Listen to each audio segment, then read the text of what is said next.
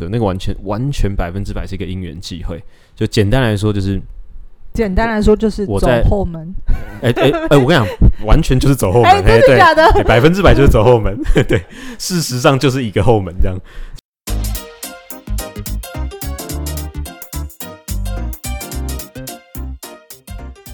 欢迎回到时间管理大师，我是你大师兄 Poya，在我身旁是解救任性的，Hello，大家好，我是肖凯丽。嘿，又回来了。经过了前面两集，不知道大家有没有听到这个泽泽的传奇人物？就我个人对他是很好奇啦，因为听了两集就从黑手变成神人了，是不是？没有，我个人很喜欢这种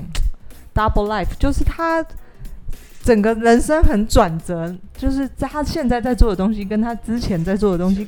看似没有相关，但是其实是有相关，而且某某程度上训练他的能力，让他在现在这个呃呃做的事情上面也有帮助，只是外人看不出来啦。那所以今天第三集呢，我觉得我们前一集聊到他的前半的经历嘛，实在是令人在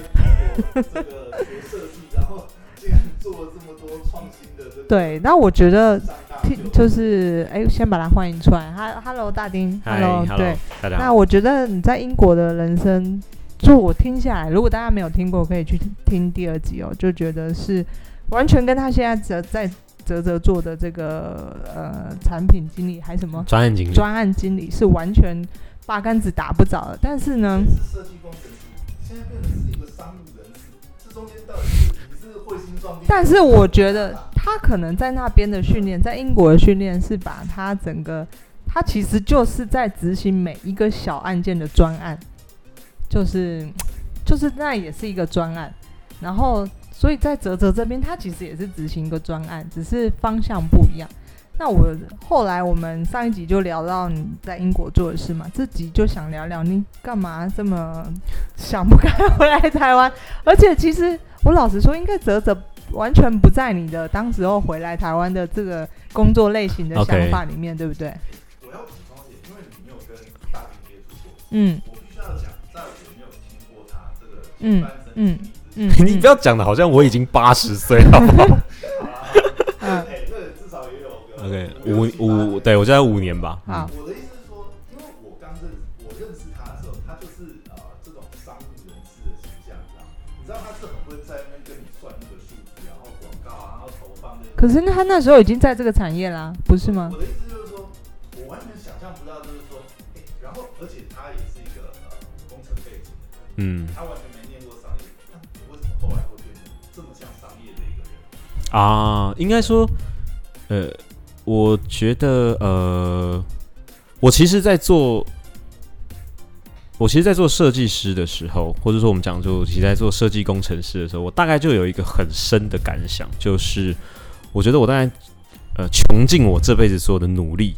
我最终大概可以做到变成一个大概七十分的设计师。嗯嗯，我觉得我完全可以感受到那个才华的天花板在我身上彻底的卡住我的发展。我讲的是真的，就是你那个时候同事都太怪了，哎、对我碰到太多所谓的天才，然后是那种，呃，你会觉得说啊，我我觉得我一年会被闪电打中一次，有一个超棒的灵感那你。不觉得就是以这个直观的思考模式，嗯诶，我在英国做这样事情，看到我老板哇赚的每天口袋叮咚叮咚都掉进台湾做，亚啊。洲，做一样的事情，亚洲市场都变都变我我我有过这个念头啊，我当然也跟一些、呃业界的人有讨论过，但是后来的想法是觉得，嗯比方当时觉得这个嗯市场没没有到那么那么成熟，是不是？对对对对。对、周杰伦也需要很炫炮的表演，对，但是我有去问过一些，比如说在帮他们做这些东西的人，然后了解了、哦知道他们的预算之后，我就想说，嗯，那还是算了。哦，对，有道理耶，那个预算规格嗯差异非常恐怖。嗯嗯嗯。对，我们当时在英国回来前是就这一个这一条路完全不考虑，就是回来也没有到完全不考虑，我只是觉得说那件事情，我我觉得当时我的能量，比如说做这件事情，我觉得需要一大群人一起做才做得起来。我在台湾那时候可能也没有认识到那么多的人，然后对这个产业有兴趣，然后我也觉得这是一个很依附在某另外一个，比如说我们我以前人在英国做的时候，那个是非常依附在娱乐产业、音乐产业、时尚产业底下。那你那个原先的产业要够蓬勃发展，我们这种什么刺激设计产业才会蓬勃，对啊。可那个时候我在台湾就觉得说啊，觉得好像这个部分还没有到那么兴盛，所以就没有考虑啊。但是，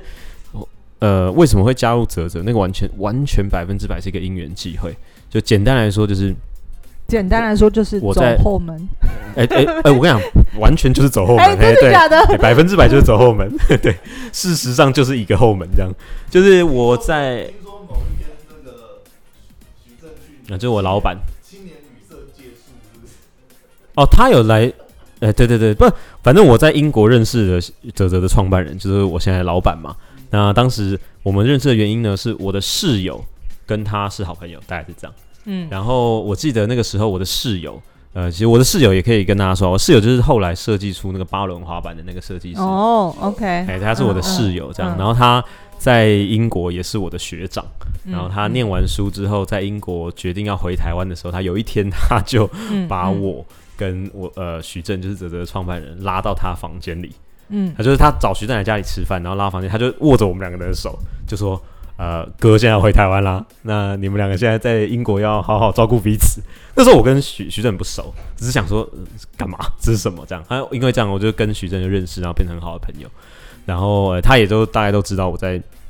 英国工作的事情啊，这样。我那时候也都知道他在做泽泽什么，但那时候我并没有正式加入。不过那个时候是他在泽泽刚开始，嘿，刚开始做泽泽的时候，这样，嗯嗯所以我就大概知道说他在泽泽做了哪些事情。所以一直到我二零一六年决定回到台湾的时候，那那一年他也决定回台湾，因为他嗯那在那之前，泽泽他都是算他的兼职的工作，他还有一个本业是在英国当建筑师。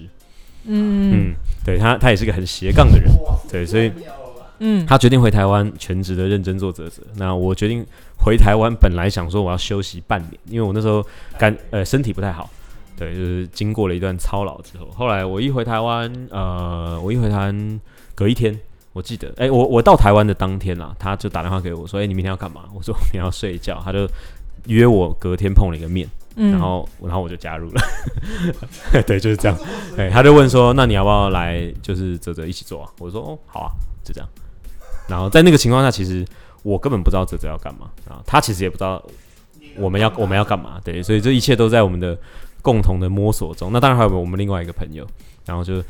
摸索出来现在这个泽泽的样子。他应该就觉得人对比较重要。可能就想说这个朋友看起来蛮可怜的，没工作，回台湾 返台即失业，嗯马上来帮一帮这个朋友。然后我就我就谢谢他这样，然后我就就加入果然是走后门。百分之百走后门啊，对啊，完全没有任何的那种什么正式的嗯面试，就是他就说，那你有空的话就就一起对人会想说，我靠，他以前在这个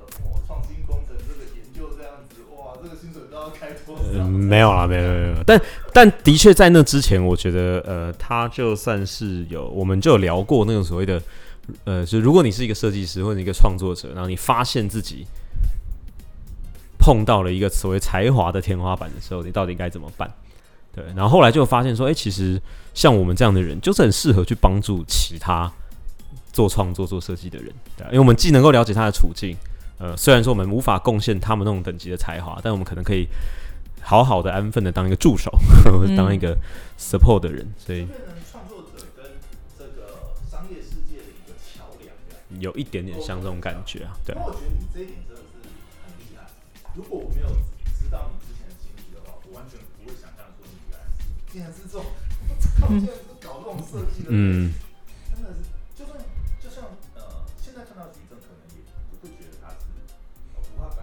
你还是会觉得是啊，就他也还是有那个，我觉得还是会有那个气，对你可能可以感受得到。哎，对啊，对啊，对啊，比较比 比比对，很英国绅士，对不对？哦，有有有，对啊。但是呃，的确没有呃，我觉得没有没有经历过那种真的很正统的那种商业训练，我觉得它就是比较迫使我们必须要在日常生活中去怎么讲，去去去想办法收吸收这些知识，对，在跟别人讲话过程中，这样。好，今天真的是非常精彩。最后，最后呃，简单讲一下好了，有没有什么呃，到目前为止印象让你最深刻的一些曲目啊？很这太多了啊，这太多了。还是对不能讲一些不能公开的八卦，没，哎、他，我觉得，我觉得这个问题太太。太大了，对，太大了。你你要给我一个缩限一点的，说些年，就今年好了，今年觉得哦，这样讲好了。嗯，今年让你印象比较深刻的案子，然后顺便提一下，呃，如果现在想要进这个市场的话，有什么你比较看好的方向，可以给大家一些建议。哦有听到，然后刚好有这方面才华的设计师呢，赶快来投稿。今年啊，OK，我我觉得今年印象最深刻，当然还是那个破纪录的嘛，就是那个扫地机器人，好像做到，我后来查一下，它应该算是就是连日本跟韩国的募资平台没不是加起来啦，就是它就是超越，等于是应应应该说它是亚洲第一，应该是没有什么问题。嗯，两两亿多真的是很惊人，对，所以我觉得印象深刻当然是这样，就是呃，它每隔几年台湾就出现一次这种案子，就代表说其实它还是有很大的市场空间可以开发嘛。然后再来就是，其实每我觉得大概每隔一两年都会出现一个所谓突破天花板的案子，在资金额规模上，哦，就一开始可能有一个三千万，大家已经就觉得哇，天哪，居然有一个募资案募到三千万，然后就来了一个七八千万，对啊，对啊，对啊，对啊，就是一开始那几年的就是嗯，一开始三千多万，然后七千万，然后后来台湾出现一个破亿的，不在我们这边，但是就出现破亿的，然后对对对对对，然后后来开始发现说，哎、好像做个几千万变成一件很平凡的事情之后，有一个人突然来做一个两亿，所以我觉得这种东西都还是对于我们人处在这个产业的人来说是一件蛮 呃一一方面是振奋人心，二方面就是你会去开始思考说，哎、这个到底是为什么？我觉得对很多设计师来讲，我觉得也是一种，我觉得也是一种会会有一种很向往吧，就是自嗯己的设计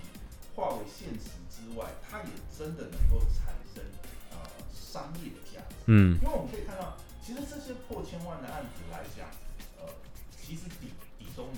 嗯它一定是有那个底在，才有可能达到这样子的商业成绩，不是说哦，真的就是一时的风头这样。对。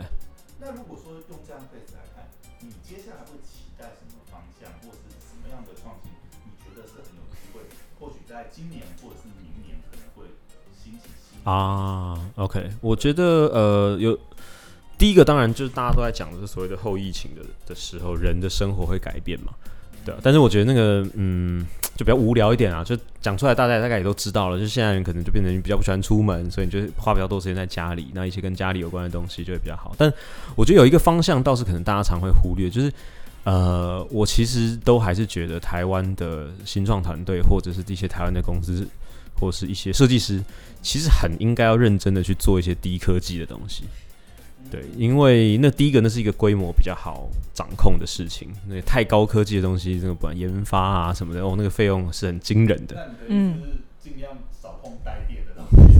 呃，我觉得除非你真的很有本，哦，就是你的专业能力跟你的人脉跟你的资金是有到一个程度，哦，可能几百几千万的话，否则像带电的东西碰起来是蛮恐怖的啦。那些认证，然后对对对，然后再来就是，我觉得呃，仍然我们身边有非常多的问题不需要用科技解决。嗯，用创意来解决。呃，对，就是很多东西真的不需要搞得非常非常复杂，才有办法被解决。对，然后呃啊，什么领域？我我我曾经说过什么？我说我一我一直都非常看好就是小型家电市场嘛。我记得我常、嗯我好像常常跟 POYA 说，就是小型家电永远都是台湾市场的一个很强的领域，这样之前来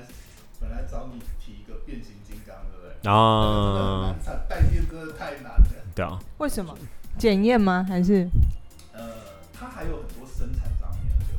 困难，嗯因为你想要做创新的东西，就可你光想创新的东西，你要模具那些东西，你就不知道投多少成本。对啊，不带电的也要投模具啊？诶，是，但是嗯带电又有哦，OK，要考量到它的对，就不带电的也难啦，但是嗯带电的难度会再高一个等级。嗯对，就你的供应链会变得比较复杂嘛。嗯，对啊，还有什么值得做的、哦？没有什么不值得做的，什么事情都很值 值得做。靠我们现在一秒都切换。没有，我就是没有，我就是就是没有，对啊，我没有特别觉得什么事情。但的确，我觉得这个群众募资平台的发展是对那些富有创意能力的发明家们，嗯就是是一个很好的嗯机会。对，就是这是一个你不需要怎么说呢？嗯，可以让可能可以让你更有机会曝光，因为呃，这个反而是变相的让社会也许呃可以嗯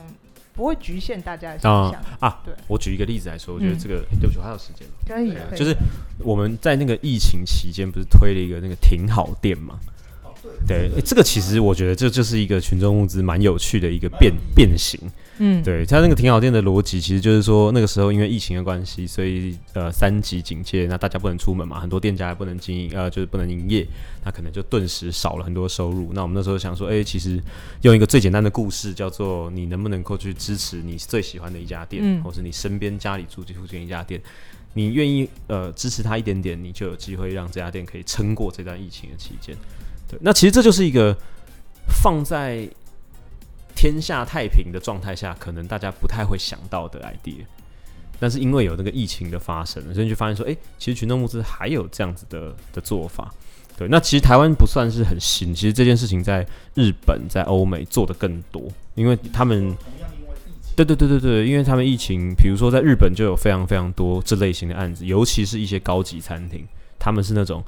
一天不营业的损失是很惊人的，所以他们就变相的去让厨师可能要去做，比如说日本有个很有名的，它就是一个很高级的餐厅做的 cheese 蛋糕，嗯，然后哦那个案子卖超级多钱，因为那蛋糕看起来超级好吃，对，本来可能都要排队都买不到哎。呃本来根本没有这个东西，我记得，对，他是为了我印象中是这样啦，我印象中是这样。那他就是做了一个这种，他就是一直，他们都会一直在那个他的文案当中写这个起司蛋糕有毒，就你吃了会中毒，你会成瘾这样。对对对对对。所以呃，回到你刚刚讲的问题，我觉得就是如果有一个产业，你自己是那个产业的从业人员，你发现说，哎、我们这个产业从来没有人做过群众募资的话，我觉得那个是机会最大的。嗯，而且就是，我觉得也更就是可以跳脱原本刻板印象的群众募资，我是不是一定必须要有一个实体的产品还是什么？其实呃，创意无限嘛，就像呃，如果这家餐厅可能它快要倒了，他他他想了一个嗯呃限量的东西设计出来，比方说这个嗯 cheesecake，、或者是一个特殊的服务模式，或者是一个特殊的一个套餐或者什么等等之类的。那我觉得都可以试试，就是利用群好好利用群众募资这个平台啦。对，嗯。这个案子真的蛮有意义，因为我们可以看到这个疫情真的也很多，我觉得也是一种文化资产跟回忆啊，因为有很多老店真的就就这样说，不管是台湾、日本，我们都可以看到，甚至你你看呃，比如说那个秋叶原啊，嗯。很多、哎那种其实对仔仔来讲，可能或者就是你很想要朝圣，但是他以后再也不在。对啊，而且你看，我们这样呃这几个月做这些所谓挺好店的案子，那你可以想象他们大概都是没有什么行销预算的案子，嗯，因为嗯就是餐厅已经在一个可能经营快要不下去的一个边缘，其实这样加一加，这些案子加起来，其实也还是募了超过一千万台币。嗯，所以其实没有很差，我觉得。那对于我们，比如说做对做产品的人而言，他可能觉得我需要募个一百两百，可是有的时候对这些店家来讲，可能二十万就可以让他撑过两个月，那他就可以 maybe 等到解封的时候可以经营的时候，他就不会有呃不会有这种倒闭的危机。所以我觉得这是一个有趣的事情啊，今年发生的。OK，好啊，哇，今天真的是非常感谢大家接受我们的这个不会，谢谢谢谢你们的邀请。嗯然后听到这里，我觉得呃，有听到最后的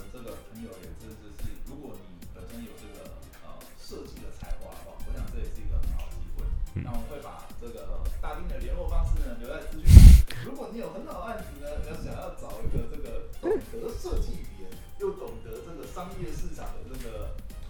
专案经理来嗯处理的话，嗯哦那就赶快来，蛮不。错的。我觉得这个呃，真的是一个特色啦，就是以设计，就是没不知道有没有老板刻意的选择呃员工，但是都带一点设计背景，其实呃是好的。对真的很难是好的要能够在这两个世界里面游嗯走，真的。嗯，好，那今天就聊到这边哦。好谢谢大家，谢谢，拜拜拜拜